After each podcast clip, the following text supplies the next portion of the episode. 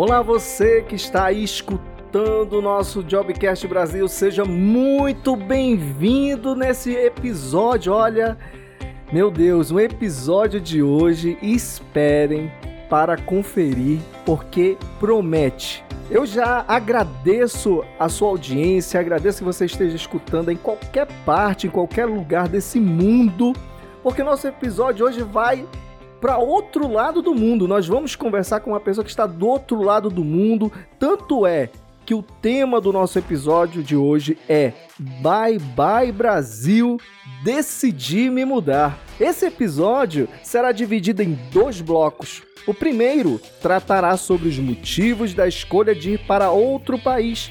O segundo bloco irá tratar sobre como é viver em outro local e a adaptação nesse outro país. O meu convidado de hoje, ele está a 16 horas da gente.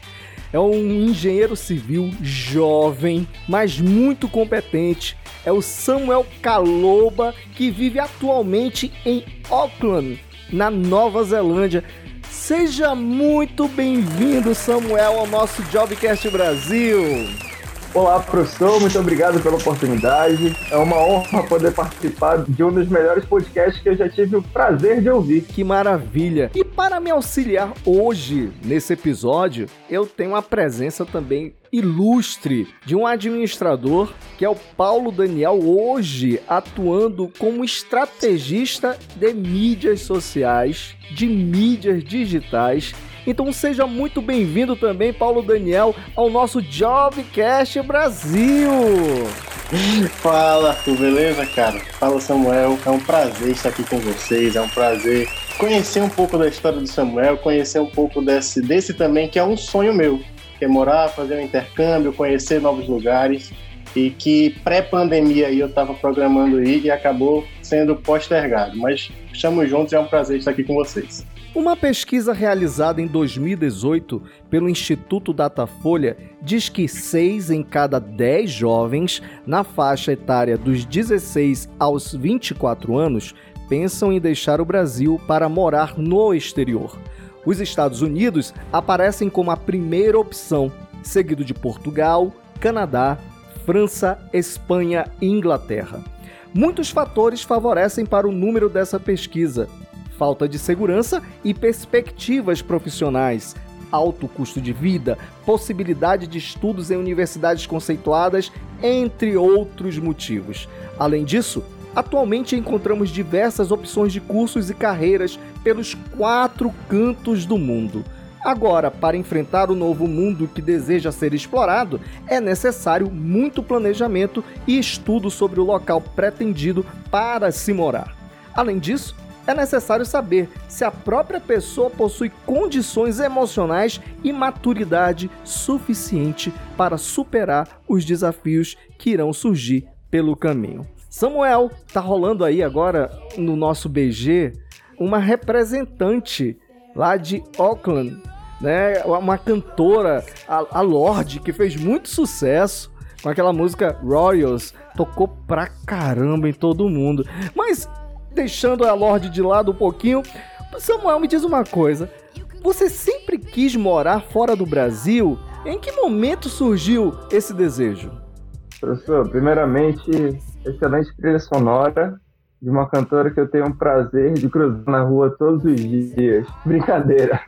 Olha, eu pensei que você tinha, é... tinha um contato com ela. Professor, todo, a decisão... Era vizinho dela. Não, não é o caso.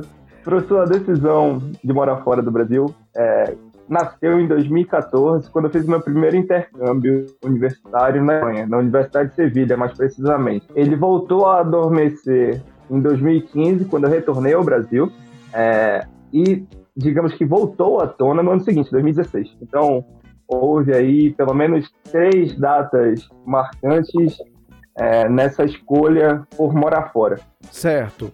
E me diz mais uma coisa. Esse fato, né? Você, eu acredito que na sua na sua caminhada é, escolar, na tua caminhada universitária, você fez aí alguns intercâmbios. Para as pessoas que pretendem morar fora, realizar intercâmbios logo cedo ajuda numa uma possibilidade de vislumbrar realmente decidir sair do país, do Brasil? Professor, para responder essa pergunta, eu vou então explicar os motivos pelos quais eu decidi me mudar e a partir daí, para seguir numa linha de raciocínio que faça sentido aí para os nossos ouvintes, é, responder a sua pergunta. Em 2014, quando eu fiz meu primeiro intercâmbio universitário para a cidade de Sevilha, eu enfrentei os problemas e, e, como eu posso falar, os dilemas de morar fora. Eu fui impactado positivamente pela qualidade de vida, pela segurança, pelas atividades de lazer que eu poderia ter, mas ao mesmo tempo eu enfrentei o lado negativo de morar fora, que é a saudade da família,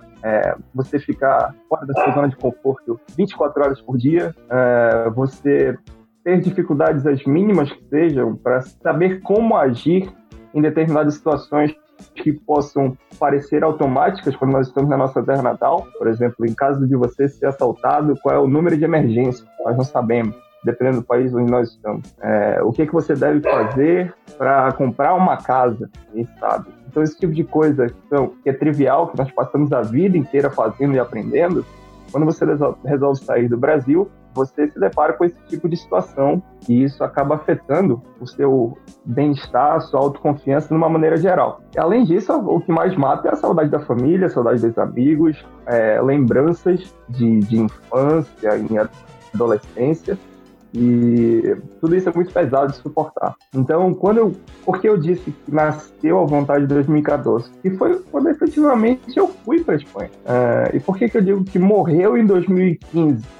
Porque foi o ano que eu retornei. E quando nós retornamos ao Brasil, morrendo de saudade, revemos a família, os amigos, passamos a comer as comidas típicas que nós estamos acostumados, a, a parte brasileira, festa junina e, e outras, é, nós ficamos uma sensação de euforia, ficamos extasiados. Então, pô, meu pai me fez um churrasco para me receber, chamou toda a família, nunca tinha feito isso. Eu fiquei, cara, aqui que é o meu lugar. Só que em 2016, a partir de várias experiências traumáticas é, que, eu, que eu me deparei devido à insegurança do Brasil, eu decidi me mudar é, de uma vez mais. Eu não vou dar spoiler para qual país inicialmente eu pensei, é para a gente ter mais tempo para debater.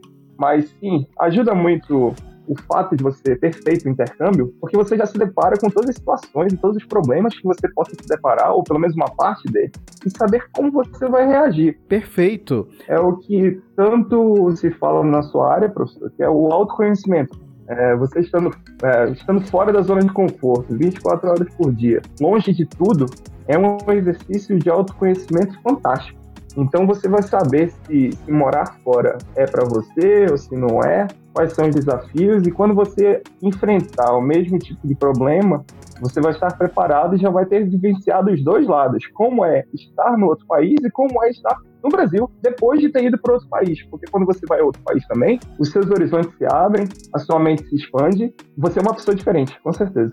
Ok. Paulo Daniel, tem alguma pergunta aí nesse momento? Então, cara, é, a minha principal pergunta é que a gente fica nessa euforia, né? De será que eu vou, para onde eu vou?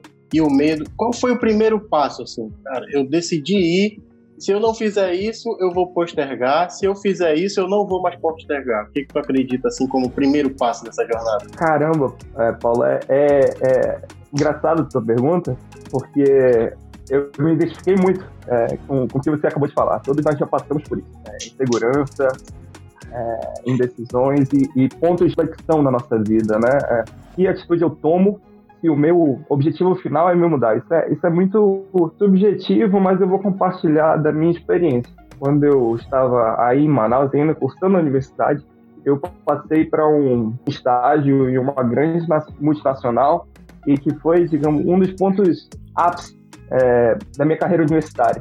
Caramba, eu tinha acabado de passar num estágio em que 2% da, dos candidatos são aprovados e que esse estágio me levaria a ser efetivado e provavelmente seguir carreira nessa grande multinacional. É inclusive um dos únicos caminhos que você possui de seguir carreira como engenheiro nessa grande multinacional.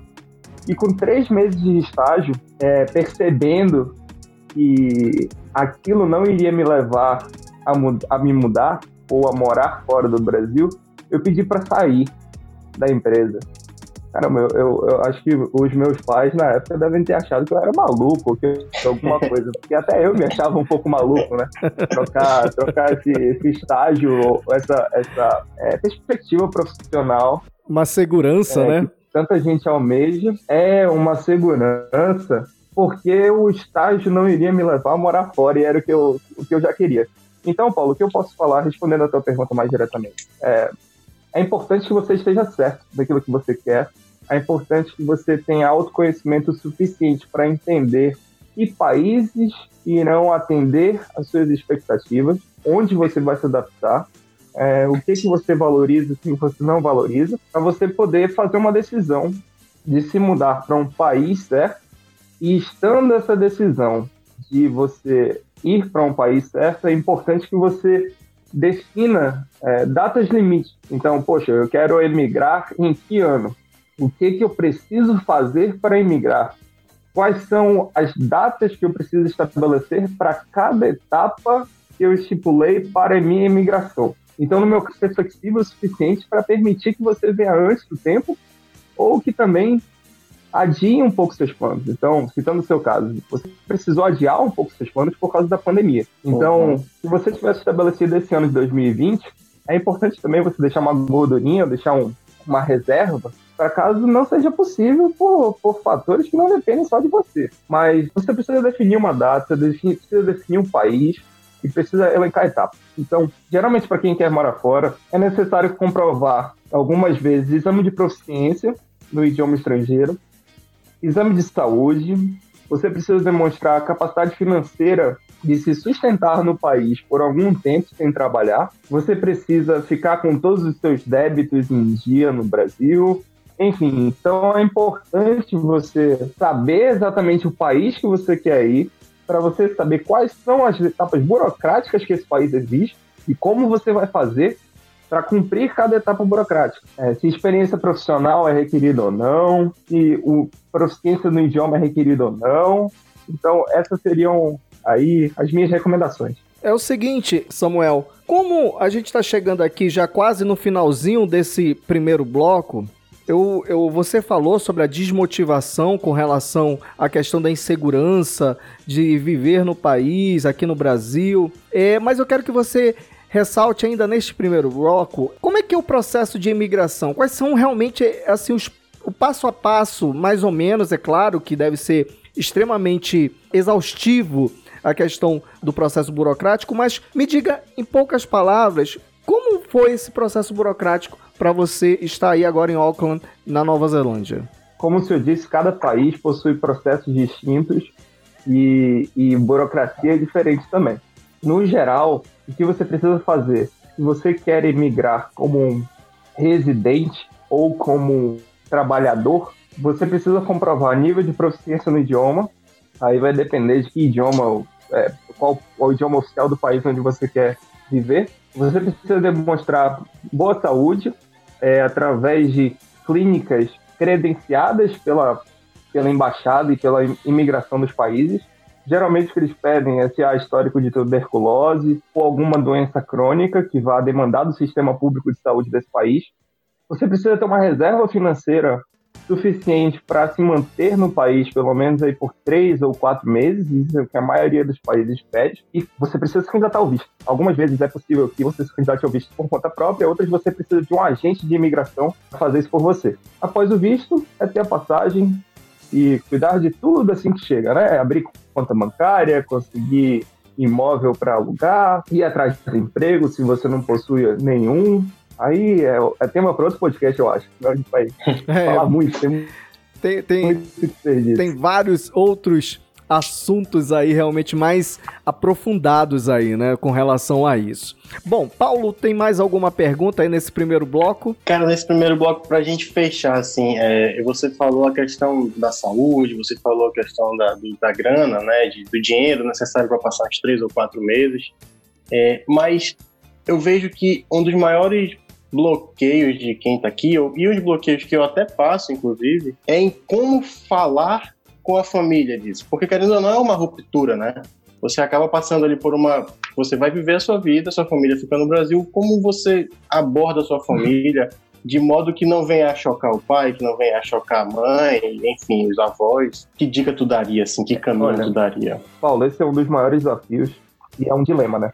O que eu posso falar é que os pais e a sua família, pessoas que te amam, sempre querem o melhor para você. E provavelmente os mesmos problemas que você enxerga e as mesmas oportunidades que você vê morando fora do país, eles também o fazem. Então, pode ser que seja um bloqueio mais pessoal do que de fato um bloqueio justificável, se eu posso colocar entre aspas, vai.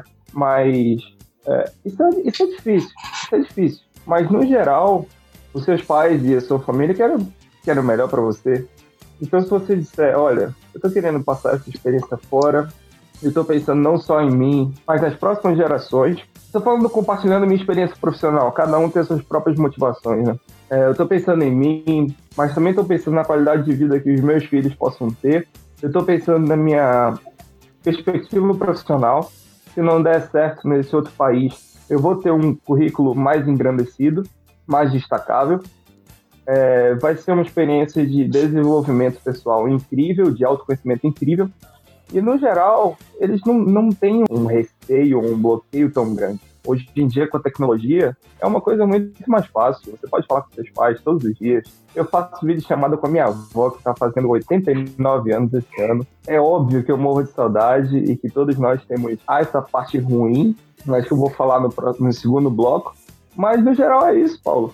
Eu diria para ir de peito aberto, entender suas motivações para saber se elas são é, de fato aplicáveis e realistas e, e, de coração aberto compartilhar com aquelas pessoas que você ama os seus planos. Se eles tiverem alguma coisa, alguma consideração a fazer, escute também, porque a experiência dos mais velhos é, é de fato é valiosa. Estamos chegando agora com o final desse primeiro bloco, muitas informações aí prestadas pelo Samuel Caloba, que está morando há um ano e meio em Auckland, na Nova Zelândia. Daqui a pouco nós vamos falar um pouquinho mais agora sobre onde é Auckland, como é que é, o que, que é a Nova Zelândia, por que a escolha da Nova Zelândia, mas no segundo bloco. Então agora vamos dar aquela paradinha para a gente poder beber uma água e já já nós vamos voltar. Até mais.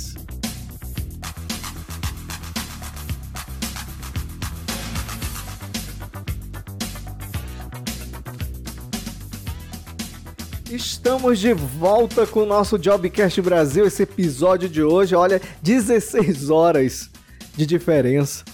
É um fuso horário danado. É como o Paulo Daniel falou aqui é, em off nós estamos falando com alguém que já está no futuro, e está lá no futuro realmente, né? Quando a gente está ali no Réveillon, aí estão soltando os fogos, aí, ah, já é Réveillon na Austrália, na Nova Zelândia e tal, não sei o quê.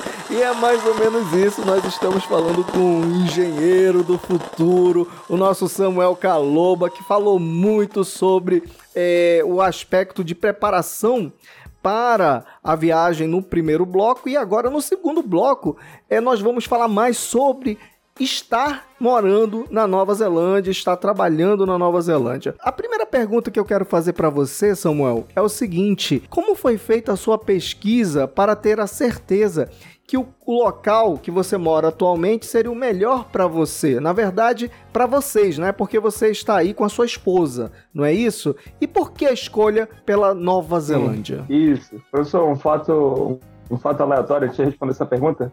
Se vocês quiserem passar dois Réveillons por ano, é possível estando aqui na Oceania.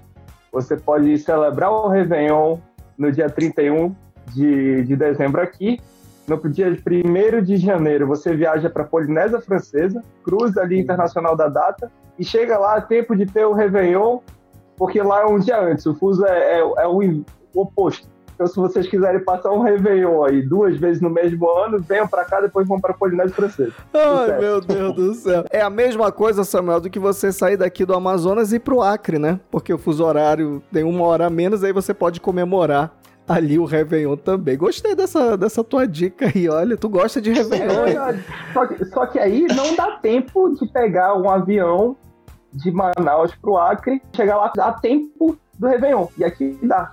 Legal, legal. É verdade, é verdade. Aí, um, foi um tapa de aula de geografia agora em mim. Vamos lá, Samuel, a pergunta, vamos lá.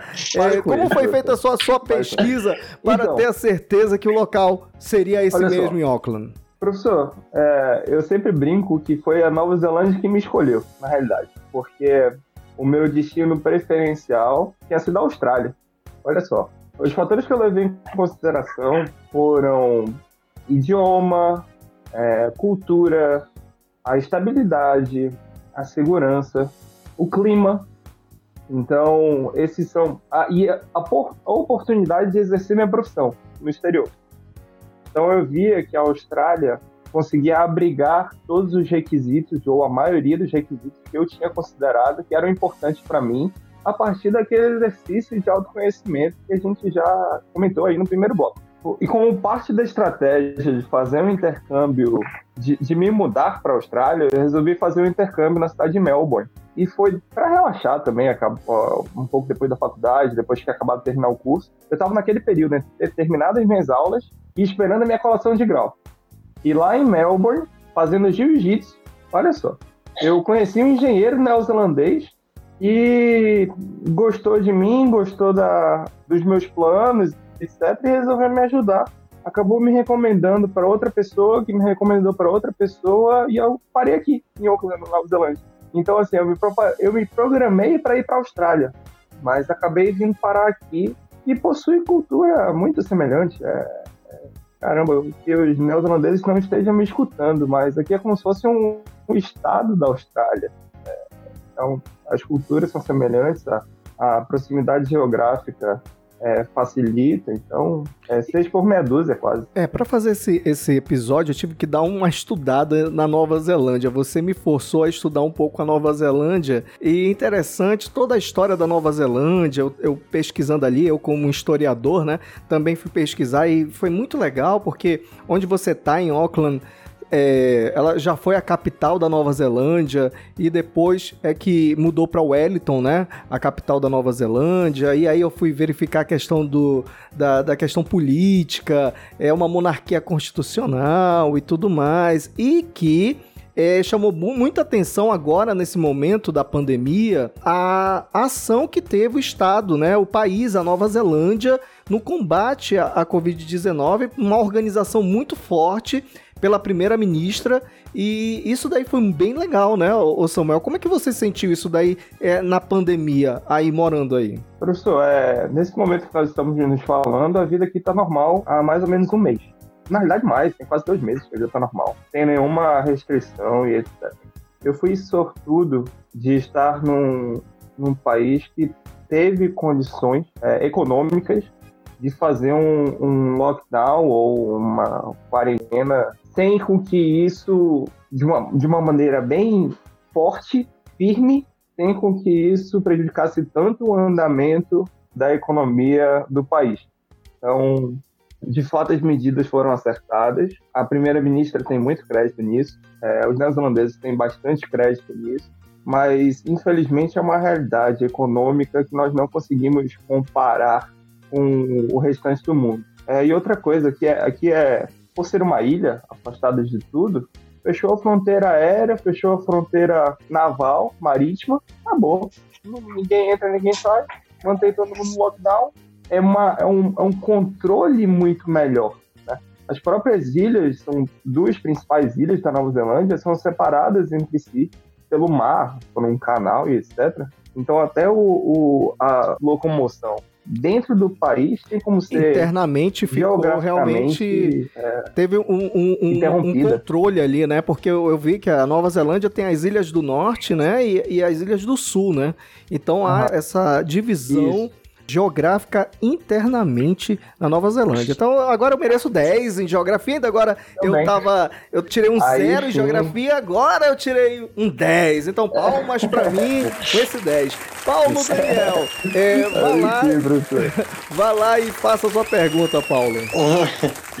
Cara, a principal, não vantagem, né? Mas, mas que, eu, que eu enxergo assim é que a Nova Zelândia, a Austrália, os países de modo geral desse lado do mundo, me parecem, eu posso estar errado e, e tu pode até me corrigir, são povos, são é uma sociedade de certa forma acolhedora. Por exemplo, as pessoas que eu conversei com meus primos, que uma prima que mora aí próximo a você, enfim, conhecidos, eles não reclamam, não reclamam de certa forma que as pessoas estão segregando os estrangeiros, de modo assim dizer, se eu posso dizer, né?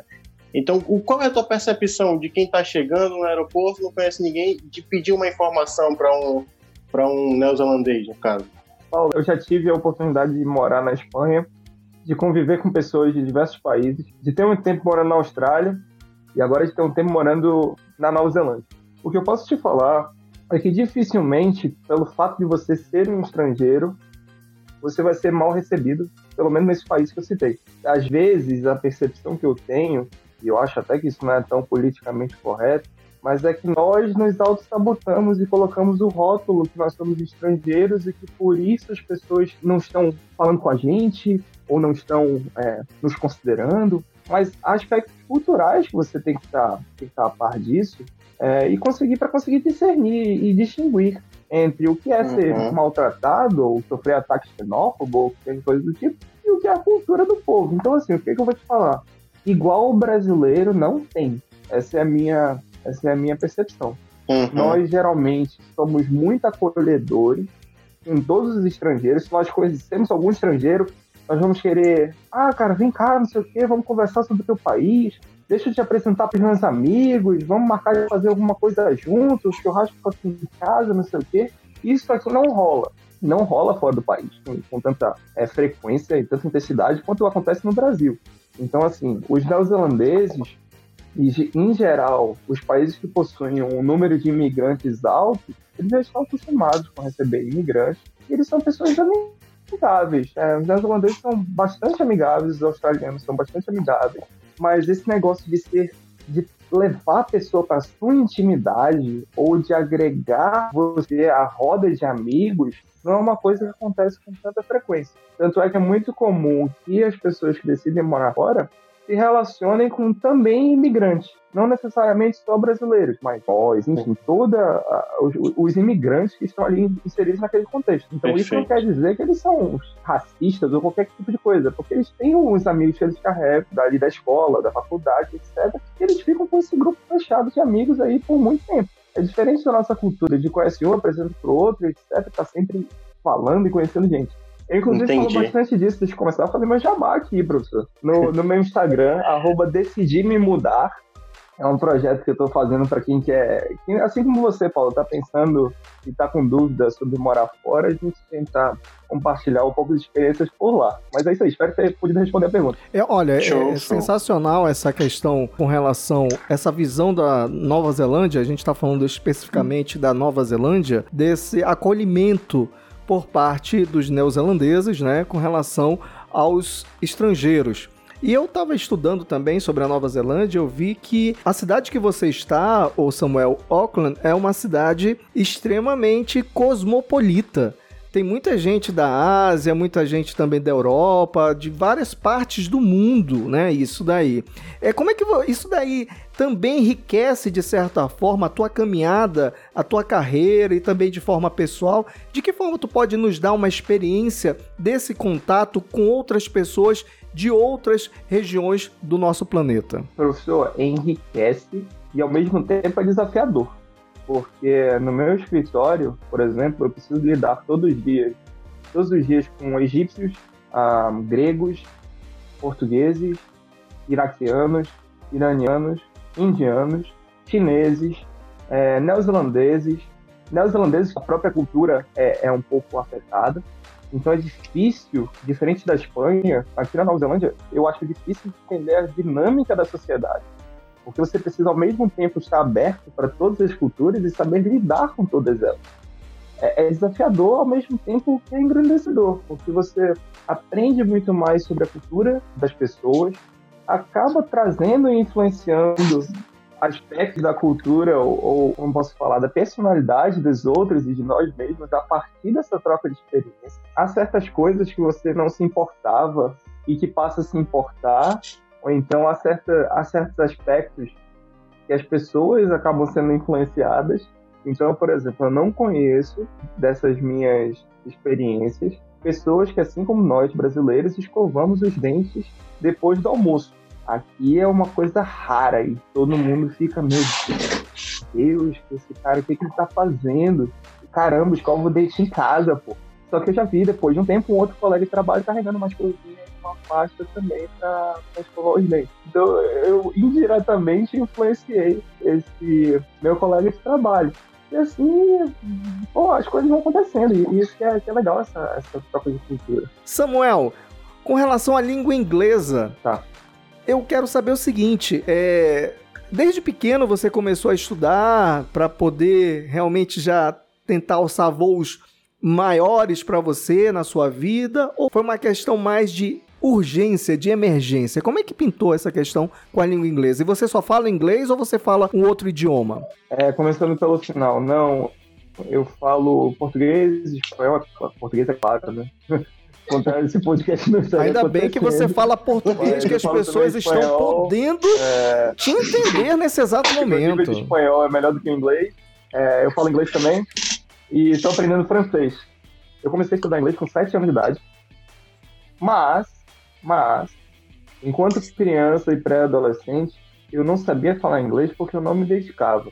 Era aquela coisa de criança, eu estava ali forçado, entre aspas, eu, eu não via a importância daquilo, então eu não, eu não me dediquei. Eu, comecei a aprender alguma coisa, mas nível bem básico, porque com, com inglês básico passaria fome, é, se eu fosse pedir um pão numa padaria.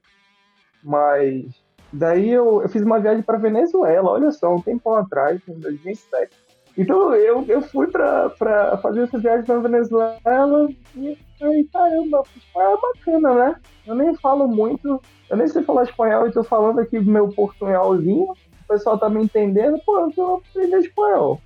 Aí eu, com três anos, eu migrei. Eu larguei o inglês e fui pro espanhol. E no espanhol eu me identifiquei, digamos assim.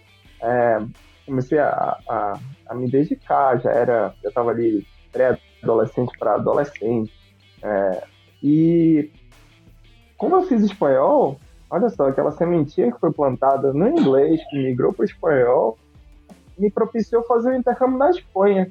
E foi indo para a Espanha e os meus olhos se abriram que eu deveria saber falar inglês. Porque em todas as viagens que nós fazíamos lá pela Europa, nós tínhamos que nos comunicar em inglês, nem todo mundo falava espanhol, mas todo mundo falava inglês, pelo menos em, em hotel, esse tipo de coisa. Caramba, eu preciso saber falar inglês.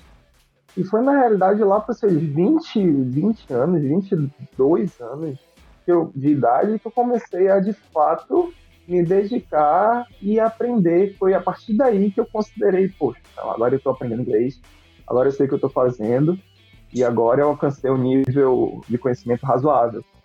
Então não foi uma coisa de desde criança até adolescente, etc. Foi uma coisa que eu me dediquei na fase adulta já. É que você já viu uma necessidade, né? Pro, Houve uma necessidade, né? Exatamente. Já estamos indo para o final desse nosso episódio. Paulo, tem alguma pergunta aí para o nosso Samuel? Bora pro terceiro bloco então, professor. É, eu já ia falar isso, eu já ia puxar essa, eu já ia puxar essa sardinha, Samuel, de que a gente não deveria acabar esse, esse podcast. Vamos lá. Então, Samuel, a minha dúvida quanto a idiomas, eu não. Eu, enfim, é, a cada vez venho me aprofundando mais no inglês, pela necessidade do trabalho em si. Mas com a questão da fluência, Samuel, o que, que tu acha? Tu achas que o intercâmbio ele impulsiona a fluência pela necessidade do dia a dia, por você ser forçado ali, tirado da zona de conforto e, e ter a necessidade de falar? Ou tu acredita que mais importante é, é o básico, que eu, quando eu falo básico, né, é o estudo básico da língua aqui no nosso país. Então, você fazer um curso, ir para as aulas e tudo mais. Vamos lá, Paulo. Para você aprender o idioma, qualquer idioma que seja, é importante. E agora eu falo puxando a sardinha aqui para o meu lado professor de espanhol que eu já fui, olha só. Olha aí, a gente vai descobrindo é, novas é, habilidades é, aí do Samuel. É, você precisa. Você precisa focar em quatro competências: a compreensão auditiva, a compreensão textual, a produção textual e a fala. Quando você vai para o exterior, todas essas partes são classificadas em partes passivas e partes ativas. É, as partes passivas são aquelas que você está recebendo. Então, a parte de leitura é passiva e a parte de compreensão é passiva.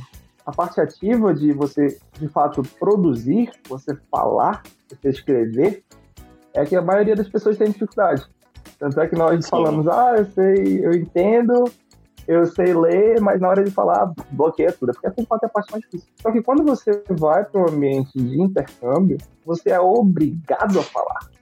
Você se sente na necessidade, o seu, é, uma situação de sobrevivência, é, dramatizando um pouco, e você precisa se desinibir, você precisa falar para conseguir fazer suas atividades do dia a dia.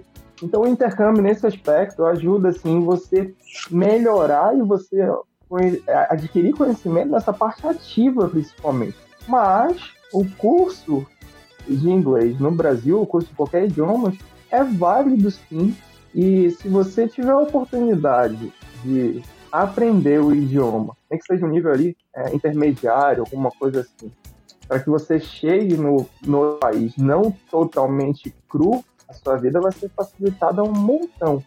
É, mas, e assim, com relação à fluência, é, é, um tema que até hoje eu fico pensando: o que é fluência? É, fluência é, é cometer poucos erros, é conseguir falar sem pausar tanto, sem travar.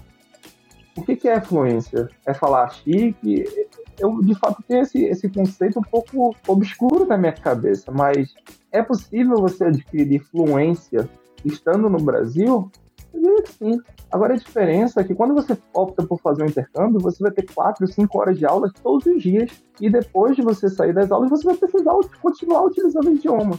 Então, se você pega um curso no Brasil de inglês, vai, que demore 400 horas, você tem 20 horas por semana. Em 20 semanas fazendo intercâmbio, você cobriu todas as 400 horas que foram nos 5 anos que você fez na escola de idioma. Mais o tempo que você leva para se comunicar.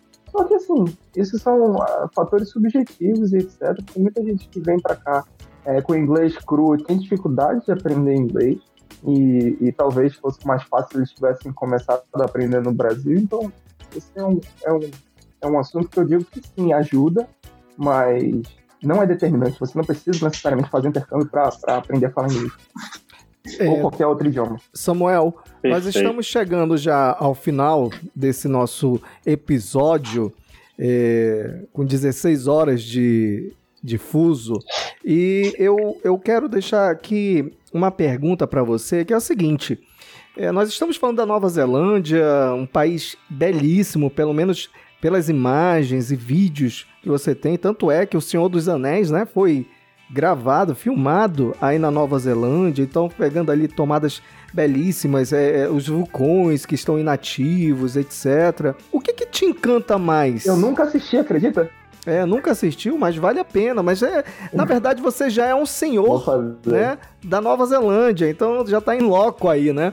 Eu quero saber o seguinte, o que, que, te encanta mais na Nova Zelândia? O que, que, o que, que você gosta mais aí? Eu posso ser o senhor do anel, eu tenho aqui só minha aliança de casamento. Pronto. É, eu sou, olha só, é, Nova Zelândia é um país lindo, é, tem, tem belezas incríveis, desde glaciais, é, montanhas com, com neve, até praias belíssimas.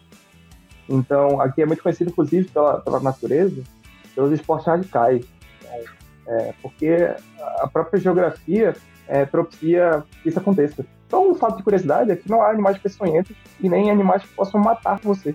Então, não há cobras, não há aranhas. As aranhas aqui são tão raras que são consideradas inexistentes. Não há qualquer predador que possa representar risco à sua vida. Então, o pessoal vai muito para trilha, vai muito acampar, sem qualquer preocupação. É muito legal. Além disso, um ambiente diverso e multicultural é, faz muita diferença. E aqui é um país em, em franco desenvolvimento, onde você vê está acontecendo obra e o país está crescendo. Então, eu enxergo aqui como uma boa oportunidade para todos os profissionais. É, aqui tem o tamanho do Reino Unido, quase, e a população de 4 milhões de habitantes. Então, assim, tem mais ovelha do que ser humano. Agora que chegou a 5 milhões de habitantes, perdão. E é isso, tem muito, tem muito a crescer. Para finalizar, Samuel, que dica você deixa para quem quer estudar fora do país? Minha dica é vá. Mas o professor, o professor Arthur, inclusive se eu quiser dar uma orientação a respeito disso, seria muito válido. Vá, mas pense no depois, pense na carreira. Eu conheço, por exemplo, arquitetos brilhantes, amazonenses, que foram fazer faculdade nos Estados Unidos, com uma, uma condição financeira abastada, podem, podem fazer esse tipo de coisa, quiseram voltar para o Brasil para exercer a profissão e foram impedidos. Então, tem formado em arquitetura numa das melhores faculdades do mundo, mas não podiam exercer a profissão no Brasil. Eles tiveram que, que ficar nos Estados Unidos e, e, e, exercer a profissão por lá. Então, tudo vai depender dos seus planos futuros. Se você quer, vá. Agora, se você quer fazer alguns cursos muito específicos para a nossa legislação ou, ou para a realidade 100% brasileira, eu diria para estudar fora do estado, talvez, que representa também um desenvolvimento pessoal bom, de autoconhecimento semelhante também. Mas tem que pensar nessa parte de carreira também, professor, que é uma das coisas que o senhor é um dos pilares né, da, da sua, do seu processo de coaching vocacional, não é isso? Exatamente, exatamente. Olha, eu quero agradecer enormemente é, a presença do Samuel Caloba nesse nosso episódio que falou sobre Bye Bye Brasil, decidi me mudar. Então vocês que estão aí nos ouvindo, vão lá no perfil do Samuel, que é o arroba decidi me mudar, e você vai ter lá mais informações, informações sobre outros países, informações sobre como está essa, essa questão da imigração. Então é interessantíssimo. Eu vou deixar novamente aqui o contato do perfil do Samuel Caloba, que é o arroba decidi me mudar. Vai lá no Instagram dele, segue, curte e vamos lá. Agradeço também a participação ultra mega especial do Paulo Daniel. Paulo, muito obrigado pela sua participação também aqui. Espero que nós possamos fazer novos encontros ali na sequência e também com o próprio Samuel, quem sabe é, com outros temas. Para você que ficou nos ouvindo, eu quero deixar um forte abraço, super beijo, dizer que nós vamos estar juntos no próximo episódio e eu espero que você curta, hein? Se você estiver aí nos escutando, se tiver alguma crítica, alguma sugestão, vai lá no nosso e-mail jobcastbrasil@gmail.com. Repetindo, jobcastbrasil@gmail.com. Forte abraço, um super beijo e até mais.